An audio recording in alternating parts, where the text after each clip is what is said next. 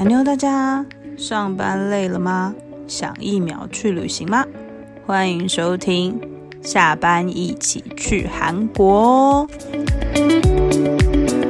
妞，大家欢迎回来，下班一起去韩国第二集。我是今天要和大家一起去旅行的耳朵，我是 Irene，我是雪伦。Hello，大家好。哎，上礼拜有要跟大家科普，到底台湾现在有多少人在学韩文？根据我调查资料，那个韩语检定在去年下半年到今年上半年，总共报考的人数是一万人左右。虽然跟那个日文还是不能比，日检大概每年是八万人，但是看那个数字好像是每年都在成长。从有韩语检定开始，每年几乎都是就是成长十趴十几趴这样子。而且我还有看到另外一个数字，就是根据美国的调查，从二零零六年到二零一六年，学韩文的人口真的是暴风式的成。成长从二零零六到二零一六，学韩文的人口现在暴增了百分之九十五 percent，对比学中文的人才三点三，所以真的是很很可怕。我觉得这件事情韩流真的有影响，因为我好像就在那一万零一百五十二个人里面。哦，所以你有去考是不是？我去年有去考。所以你是什么时候开始就是决定要学韩文？就是因为你开始追星吗？对，就是因为我开始追星。可是你追星的契机是什么？就是看个综艺，看个瞬间，然后就突然觉得，哎呀，喜欢上了。哦哦，嗯，好啦，所以真的学韩文现在就是闲学，而且每年都在成长，我觉得蛮可怕的。好，跟大家科普完那个，就是台湾到底有多少人在学韩文之后，我们要进入正题。我们这礼拜要来聊那个韩国的饮料文化，但是饮料呢？我觉得那个题目有点太大，所以我们就缩小一点点范围来聊那个咖啡和咖啡厅文化。那就是要进入我们正题之前，我们先来一段咖啡的小历史。韩国的咖啡到底是怎么来的？韩国小知识：深入韩国人写意的咖啡文化。韩国人平均每周要喝十二点三杯的咖啡，人均咖啡消费量排名世界第五十四，是仅次于日本的东亚国家。这个可以追溯到一八九六年，俄罗斯大使夫人请韩国高宗皇帝喝了第一杯咖啡之后，咖啡这个奇妙的饮品就在韩国人心中种下一颗种子。它对于韩国人来说，不只是提升续命的圣品，更是维系社交关系的饮料。在一九零二年，高宗皇帝命人打造有二十五间房的桑格塔酒店，要送给当时请他品尝咖啡的俄罗斯大使。这间拥有住宿和咖啡厅形式的酒店，就是在韩剧《阳光先生》里面出现过那间荣耀酒店的原型。桑格塔酒店是韩国第一间咖啡厅，也是贵族和上流社会聚会交流的场所。之后，许多人开始设立结合住宿、咖啡厅和茶馆的复合式茶坊塔邦，让大家可以有更多聚会的场地。这就是韩国最早的咖啡厅由来。时至今日，韩国人用餐后的二轮、三轮都会到咖啡厅大聊特聊，就是源自于这段历史。在一九九九年，星巴克在韩国开设第一间咖啡厅之后，咖啡厅文化在韩国更加的盛行。到目前为止，韩国已经有一千两百零八间的星巴克。在首尔地区更有两百八十四间，这么多，比纽约还要多，甚至是世界冠军。除了星巴克之外，韩国本土的连锁咖啡厅也如雨后春笋般的一家家冒出来。算一算，光在首尔地区就有一万六千多间咖啡厅，这么多。由此可知，韩国人真的很喜欢去咖啡厅。咖啡文化已经深入韩国人的骨髓了。除了咖啡厅盛行之外，更重要的就是即溶咖啡的文化。如果大家有看过最近刚结束的韩剧《我的蓝调时光》，里面的小约翰小新经营的咖啡车卖的就是即溶咖啡。根据调查显示，韩国有百分之六十到七十的人口喝咖啡都是以即溶咖啡为主。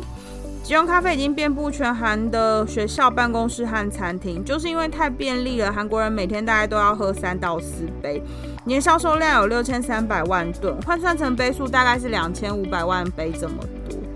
即溶咖啡会这么风行，除了价格便宜之外，主要还是和韩国人希望便利和快速的民族个性有关。在八零年代，韩国人大量引进来自欧美的大型咖啡自动贩卖机，因此即溶咖啡开始慢慢入侵韩国。在九零年代末，韩国遭遇到有史以来最大的金融风暴。很多公司纷纷倒闭，被裁员的员工和老板投身于没有技术门槛的餐饮业。为了让疲惫了一天的自己和顾客都可以品尝到一杯热腾腾的饭后咖啡，于是他们开始在餐厅外架设咖啡自动贩卖机。从此以后，韩国人更离不开咖啡了，而且咖啡自贩机也成为韩国独有的特殊文化。所以说，咖啡真的已经是深入韩国人的骨血之中了。接下来就让我们来一起了解一下韩国现在到底有什么特色的咖啡厅吧。听完刚刚的韩国咖啡历史，你们知道全韩国有九万多间咖啡厅吗？光星巴克就有一千两百零八间，这么多。我不知道这么多，但我知道它好像是星巴克最密集的一个城市，对不对？首尔是两百八十四间，第一名是首尔，第二名是纽约，然后第三名是上海，台北是在第十四名，是不是很惊人？这很惊人呢。对啊，我看他们那个就是韩剧，不是他们都会去咖啡厅聊天或什么。之前就是我时代的眼泪，太阳的后裔。我刚刚想说，你时代的眼泪是哪一出戏？就是我的眼泪。慧乔跟那个宋仲基他们不是有在一间咖啡厅里面，就是谈谈恋爱。你还记得是哪一间吗？不记得了。但是我就是记得他们有在里面谈恋爱，然后还吃了吃了一个甜点，那是棒棒糖还是什么的之类的东西吧。其实韩国人聚餐，他们都会去二轮或三轮，然后他们不会在那个呃，因为他们的那个餐厅就跟台湾的餐厅一样，都有限时，对不对？就是可能只能用餐几个小时什么，所以他们可能就是，或者是他们用晚餐，他们就会很快速的离开那个餐厅，然后去去续团二轮二二轮，他们叫二轮或三轮，然后他们就会找一个咖啡厅，然后坐下来在咖啡厅就是大聊特聊。然后我上网就是搜寻了一下韩国咖啡厅，其实总结他们大概有几个类型的，比如说他们的咖啡厅有那种无印简约风。像这种无印简约风这类的咖啡厅都装潢很干净，然后是木质调，都是带灰色、白色的那个装潢为主。然后另外就是工业风，就是比较粗犷啊，水管外露啊，天花板外露啊，然后角钢贴椅什么的，就是一些没有装潢的店。然后或者是韩屋改造，利用传统的韩屋，然后就是把它改造成比较有特色的咖啡厅。然后他们这些韩屋的咖啡厅会卖。他们特有的甜点，说就是他们的那个甜点不会是一般的蛋糕，是韩国特色的甜点。好像现在在那个韩国的那个 YouTube 节，或者是就是他们一些 KOL 很有名。要果吗？对啊，就是药果这种韩屋改造的咖啡厅，除了他们的那个环境就是韩屋之外，就是很有特色。然后他们会搭配那个刚刚说那个韩国药果。然后第四种就是花房系，通常这种就是咖啡厅都会有很大量的那个干燥花或者是鲜花，然后很适合那个王美在那边拍照。然后另外一种就是明星开的店，比如说在济州岛就超多的。李孝利呀，G D 呀，或者是像那个 Super Junior 医生，他他跟他弟弟开的那个咖啡店，就是明星开的店，也是一种类型。那另外一种就是连锁咖啡厅，比如说像蓝瓶，刚刚说的星巴克，它蓝瓶啊，什么 Holy Coffee 啊，然后那个什么咖啡陪你。但是说真的，这些咖啡厅连锁的，现在在韩国应该还是星巴克最强吧？两位有没有什么推荐的？韩国咖啡厅可以跟就是听众分享。我必须说，就是我觉得在韩国好像还是星巴克是他们最常去的咖，就是因为它店家数很多，所以他们很常去。但是比如说像在台湾啊，如果说我们请对方喝星巴克，被请的那个人会觉得，哎，他好像请了我一个比较好的咖啡。韩国人觉得星巴克就是便宜的，哦，是便宜的吗？是便宜的，不是贵的，是他们觉得很平常、很基本的咖啡哦，就是他们平常会喝的那种咖啡。对，因为是好像比起他们自己本土那些连锁的咖啡厅来说，星巴克是便宜的咖啡。嗯。对，那对他们来讲，什么才是贵的咖啡？还是因为就是咖啡文化已经对他们来讲就是太稀松平常了，所以他们觉得任何一间咖啡厅都是就是很很亲民的。我觉得韩国人很习惯喝咖啡，应该是他们很习惯喝，但是他们一天喝很多杯。对他们一天喝很多杯，是不是因为他们就是很嗯，就是他们的生活中充斥着咖啡这件事情，所以对他们来讲，咖啡就是很。呃，很很很很普遍的，所以他们就会觉得星巴克很便宜，还是因为他们钱真的赚太多？或者是我觉得就是物价的关系吧。我觉得应该是真的便宜耶，真的便宜吗？没有，我觉得应该是定价的关系，是真的便宜，跟他们自己本土的连锁店比起来，嗯定价是真的有便宜。就是我之前有听过有一些可能在韩国生活的人分享过，就是他们在选择咖啡厅的时候，基本上他们的首选还是会是星巴克。那就是因为方便之外，他们可能真的觉得在定价上面真的是有品质保证之外，然后又相对便宜。那如果真的附近没有星巴克，他们嗯可能就会比较倾向去选择个人式的那种个人经营的咖啡厅，就是可能会比较有一些特色。反而是那种韩系的连锁咖啡店，他们不会是在比较前面的选单。哦，所以他们也跟台湾人一样嘛，就是星巴克之外，然后就会找一些就是文青的咖啡厅，就是你刚刚说的那种有个人特色的。可是我觉得，如果要选咖啡厅，应该重的就是氛围吧。如果你是认真，不是像那种上班族中午只是想要来一点咖啡因之外，如果你真的想要认真，就是如果他们他就是如果他们不是那种就是饭后二轮、嗯三轮的那一种，可能就真的会好好的找个地方，然后坐下，然后就是吃东西或什么，然后喝咖啡。原来好哦，那两位有什么推荐的韩国咖啡厅吗？我自己最近是还蛮推，就是我有发现有一间是那个，大概是最近比较红一点的是叫 Tela Rosa 这家咖啡厅，但它其实原本不是咖啡厅，最一开始应该算是咖啡工厂，那它就是供应各大连锁品牌的咖啡豆。那后来因为他们自己也在就是工厂里面就是有增加一些咖啡的供应啊，然后还有一些早午餐，然后就慢慢的有名气啊。不过在这家店里面，它其实我觉得比较特殊的，呃，反而是它的装潢，因为它的空间装潢都是非常的特别，然后每一家店都很有自己的风、氛围，然后店面嗯其实也蛮大的，所以很适合嗯去走走看看。然后像嗯。嗯他们在有一家店里面，其实有非常多的藏书，就是如果哎那些藏书应该也是可以看的啦。就是我觉得去那边，就是你可以很悠哉的待一个下午，然后喝喝咖啡、嗯看看书，我觉得就非常舒服。嗯，真的，这种店真的很适合。我觉得下次如果我们有去韩国，应该可以去这间这间咖啡店。我觉得我们去韩国的时候要去的地方真的很多哎、对啊，韩国就是一个很大的地方，可以去很多地方，就跟那个就是去日本也可以去很多地方，你都可以先把它列出来，然后排一个顺序。光咖啡厅我就有很多间都想去了，这怎么办 好，那请你分享你觉得要推荐的那个咖啡厅。啊？但是我想要推荐两三间、欸，没关系，你可以就是全部讲出来，分享给大家，然后让大家就是反正现在都可以出国啦，而且都不用隔离，哦，对啊可以就是标注几间。可以。嗯，我知道，就是身为迷妹，我一定本人非常想要去的，就是我们医生的咖啡。一生的咖啡厅啊，当然啦、你知道医生他有两间咖啡厅，两间吗？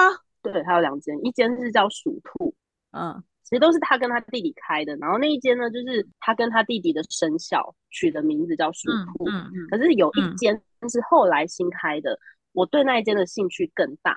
嗯，它叫做安沃，就是一个是一个法文，它其实名字就是衣橱，然后嗯。衣橱咖啡厅。嗯。然后那一间我觉得很妙，你知道它其实是有点类似，哎，这也是时代眼泪。你们还记得《纳尼亚传奇》这一部 电影吗？嗯然后问那一间咖啡厅，就是你一走进去的时候，你你是必须打开衣橱，嗯踏进去。嗯你知道那个衣橱就是它的那个门，嗯所以它整间就是走跟鼠兔是很不一样的氛围的咖啡厅。嗯然后是一间还蛮，还是一间很有他个人特质的一间咖啡厅，在哪里呀、在那个呃，在首尔建大附近。哎、可是我觉得，所以这两间店现在都还存在是吗？还存在，而且这两间店的风格非常的不一样。嗯，哎、我觉得他蛮厉害的、欸，因为很多明星开的店其实没有撑过疫情、欸，因为因为明星的嗯店大部分、我自己觉得啦，呃，大部分应该就是靠着迷妹靠着粉丝，靠着粉丝去哦朝圣嘛。对，对啊，对那现在因为大家都不能出国，可以去朝圣的人就只剩下他们国内的人。对啊。可是因为那时候我看了一些，就是因为反正一定会去搜寻相关的东西嘛，嗯，好像有很多嗯迷妹们去了之后，发现其实当下里面有很多客人是真的就是。例如说商务人士，或者是例如说当地居民，就是因为他们自己分享的啦，他们嗯就会分享说，哎、其实当天的一些客人，就是你一看就知道他绝对不是粉丝，因为就是一生就坐在那边，他们可以无动于衷，那绝对不是粉丝。哦，所以他真的会去他店里面就对了。对他们就是很常会有粉丝分享，就是说在店在里面就会看到看到他，对。嗯，哦，那蛮有趣的欸，的确是，因为你知道，你你知道李钟硕也开了一间咖啡厅，但是那间咖啡厅收掉了，在今年的时候，所以其实我我我蛮我蛮惊讶他那个咖啡厅可以开这么久，因为他也算是韩流的始祖嘛，台湾 韩流的始祖，所以我觉得就是如果没有如果没有那个迷妹或者是没有粉丝去朝圣，可以一直经营下去的名人咖啡厅，其实是蛮厉害的。我觉得他一定有他自己的特色，像那个什么那个欧巴苏志燮，他不是也有哦开咖啡厅吗？据说他咖啡厅的那个甜点就是超厉害，就真的不是否迷妹，就是否迷妹们的，嗯就是它本身其实咖啡厅有一些特色，然后也还没倒，所以我觉得大家如果有 机会去韩国，感觉应该可以那个 你觉得没倒是一个指标？我没有我没有任何贬低的意思，我没有任何贬低的意思，但我觉得如果可以撑过就是这段疫情，然后没有这些粉丝去就是去加持，呃，没有这些粉丝去就是朝圣，然后他还可以经营下去，我觉得其实蛮不容易的，因为因为咖啡厅台湾也开很多啊，就是台湾人年轻人不是最喜欢就是开咖啡厅了嘛？就是如果家里有一点钱，就会觉得说，哦，那我也来开开开一个咖啡厅。可是真的很难经营诶、就是不是好像没有大家想象中这么容易。所以我觉得虽然他们很有钱啦，但我觉得可以经营下去蛮蛮不简单的。对，真的，因为毕竟其实咖啡，老实说，哦，好啦，或许韩国人很常喝他们，但老实说不喝不会怎么样。对啊，对啊，但是听说就是一生两间店的咖啡跟餐点都各有特色，嗯，好哦，这绝对不是因为抱着一个迷妹的 心情在说，就是你知道网络上说的。那你知道其实东海也有一间的吗？我不知道，我不是迷妹啊，而且东海那一间也持续的开着，我现在告诉你啦，所以你也会想去就对了。如果你有机会，会想去，但对，但是就是说一定会有个先后顺序。哎，对，但东海那一间也叫哈鲁，哦，是他自己开的吗？他自己开的，他跟他哥哥一起经营。哦，所以东海有哥哥，我一直以为他是独生子。嗯，没有，他有个哥哥。哦，好，好哦。所以这两间，如果你有机会去韩国的话，你也会去。那也是刚刚话题，我想要发问一件，好，请发问。就是刚刚推荐两间两间咖啡厅，不都是那个偶像嗯，或是心仪的人开的咖啡厅吗？对啊，那身为迷妹，你会有兴趣？因为现在的经纪公司，他们的一楼其实非常长，都是会经营他们自己的咖啡厅。你们会去蹲点吗？我会想去，我 应该说，我不会想要去蹲点，但是我会想要去 S M 的那一间咖啡厅，因为里面据说有非常非常多的东西，而且据说他们的餐点还蛮好吃的。什么叫做里面有非常多的东西？是它会有很多就是偶像的周边。对，周边。但是我会想要去看看，但不会到蹲点，因为其实已经有非常多的迷妹前辈们说，其实很难在那边蹲到我想要看到的人。哦，他们不会去那里就是了。他们会去，所以还是会有明星出没，只是那些人可能不是你有兴趣的。对，因为我有兴趣的那些人，他们好像会就是你知道直接踏入呃练习室，或者是踏入他们的其他地方，比较不会在那个咖啡厅那边走动。那咖啡厅是在他们公司一楼吗？对，那他们要怎么不经过一楼？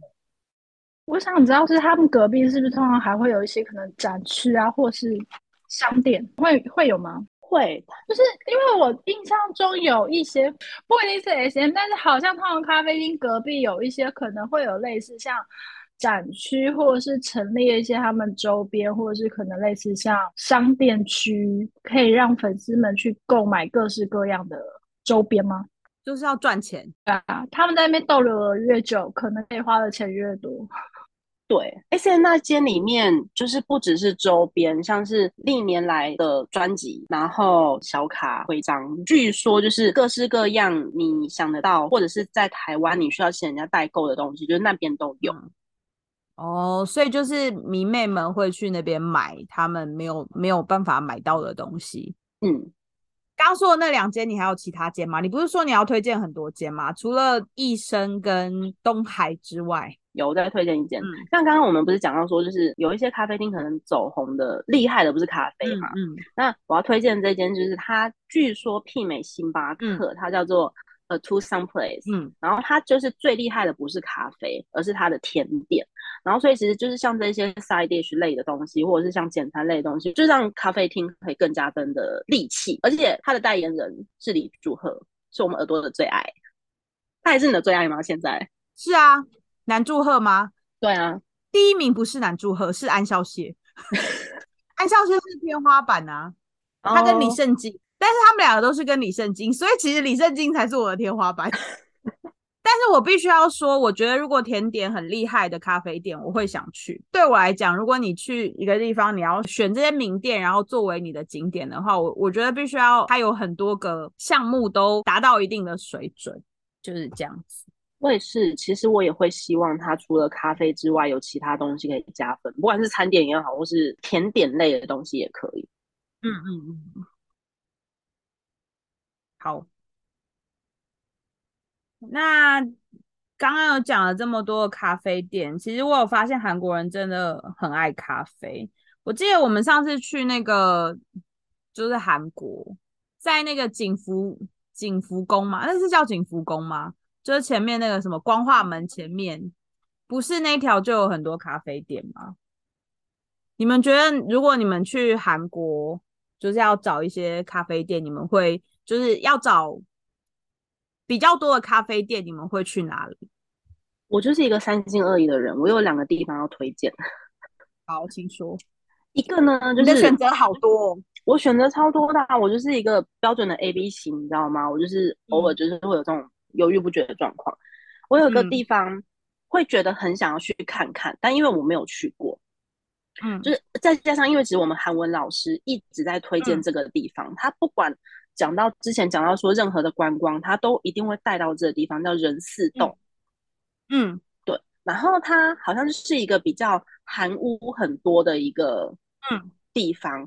然后呢，因为我嗯。那天在看一些景点的时候，我就发现其实仁寺洞它虽然韩屋很多，可是他们最近有很多，因为反正韩国人就是很喜欢咖啡嘛，所以仁寺洞那边好像有很多就是把类似把韩屋翻新，然后嗯。结合咖啡厅，所以它就变成是一种就是有一种很你知道就是新旧，然后跟东西方文化混合的那种氛围。嗯嗯，对，所以这是我会想要去，然后跟推荐的地方。但还有个地方，就是也是一半是因为风景，一半又是因为迷妹的关系，你知道吗？我觉得就是一定要去济州岛李孝利的咖啡店，虽然它可能因为开幕的争议，它可能之后应该本人不会出现在那里，然后李尚顺好像也不会出现在那里，但是我觉得光冲着济州岛的风景很优美，我觉得应该也要去，因为那边咖啡店应该也会很漂亮。哎，所以他们两个不会出现在里面哦。嗯，因为他开幕的第一天不是据说是大排长龙，然后导致就是那附近的居民就是有抗议嘛，所以那时候嗯好像据说第一天呃隔一天还是隔几天之后，李孝利就有出来稍微说明，然后后来李尚顺也有出来说，就是其实那个是他他一起类似合伙经营的咖啡厅，然后他没有想到就是会带给就是周遭邻居一些困扰，所以他说他李孝利本人应该是不会再出现，但是李尚顺的话可能会减少出现的机会。哎，我以为他们后来改成就是预约制，哎，因为我记得一开始他们就是排队，然后后来就是周遭的邻居就抗嗯议，应该不是邻居吧，就是周遭的咖啡哦厅，就是对啊，就是抗议说他们有点影响到其他的咖啡厅的那个生意，所以他们后来就改成预约制，而且预约的人数好像少很多，好像一天只有五十组还是几组，就是很少。嗯，改成嗯预约制也是，但是我印象还蛮印象深刻，就是那时候李尚顺就是有出来说明这件事情，嗯嗯，哦，所以就是他们之后都不会再出席，出可就是能不会再出现。有可能不太会出现。是哦，好意外但是身为。迷妹，身为迷妹，我还是想去。我那天看到就是有一个人他开了一间，他是有点类似像展览，嗯，刘亚仁嘛，对对，然后刘亚仁，我觉得他自己本身也是你知道非常有自我风格的。看粉丝分享，他们每次去那间店长得都不大一样。哎、我嗯觉得这样的这样的店蛮有特色的，所以如果是我要选去韩国的咖啡厅，我应该也会选这类的，就是比如说像刚刚刚刚有提到那种韩屋的特色咖啡，或者是呃这些艺人，但是他本身本身的风格比较强烈的，然后他的那个店可能会比较有设计感的，就是我我可能会选。还有刚刚说那个甜点。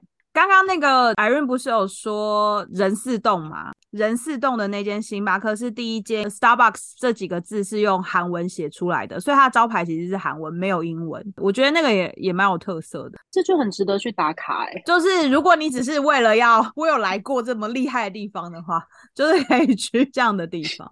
雪伦姐，你还有觉得其他的地方，除了济州岛之外，你有推荐其他地方可以就是分享给大家？因为我个人前往韩国，我对于他们古色古香这件事情非常有兴趣。就比如说我们上次去韩国，我就排了很多什么宫什么宫的景点，哦，对，然后我们要去看，我们要去看韩屋。然后因为像我们那时候去，我就是觉得三清洞非常的不错，因为嗯，本身他们那边就有北村这个景点，对，然后我们北村八景那时候不是有去走，然后因为那边就是嗯非常的有韩国他们原本的那些呃文化特色，然后很多房屋就是都是走韩屋造型的，所以当我们走完之后，其实我们曾经在那边有看过一一条，反正就是那边也有一个咖啡一条街，那大部分的咖啡厅都是用原本以前留下的韩屋去做改造，那我觉得。就是整个氛围感，我非常的喜欢，而且就是你走完八景非常累，就坐在那边喝杯咖啡，我觉得 很不错，就就是哎、很真的耶，惬意的感那里真的，嗯，那里真的很漂亮。对我印象也蛮深刻。我我还有另外一个对那里印象很深刻，就是我在那里买了好多袜子。我有印象。你那天你要回台湾的时候，行李箱打开，全部都是袜子。我在那里买了好多袜子，我只记得我那一次的行程就是买了好多好多袜子，然后是在那个北村八景跟三清洞那附近。那附近除了其实有刚刚说的那个咖啡一条街，其实好像还有还蛮多就是特色美食。我觉得大家如果有机会，就是下次要安排韩国行程，其实三清洞是一个很不错的选择。那接下来我这边呢，想要推荐是宏大岩南洞。年轻人的地方，所以那里有很多就是个性的咖啡小店，就是可能不是连锁的店，有点像是呃台湾的永康街，这样大家可以想象吗？就是呃，就是它会有很多个特色的小店，当然除了咖啡厅之外。就是因为它是年轻人聚集的地方，就有也有很多可以买东西的地方，所以就是你可以在那边，就是如果是观光客的话，你就是在那边就是买一买，然后找一间就是你觉得喜欢的咖啡厅，然后坐下来可以休息一下，我觉得也是一个很不错的行程。宏大那附近就是我刚刚说的那个沿南洞那边，就是有咖啡一条街，它的咖啡都厅都是蛮有就是个性小，就刚刚你说的比较有特色的个性小店。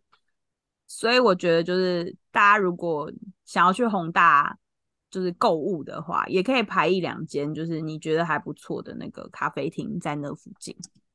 韩国人真的很爱喝咖啡，如果你每天可以喝三杯咖啡的话，那恭喜你，你有一个韩国人的灵魂。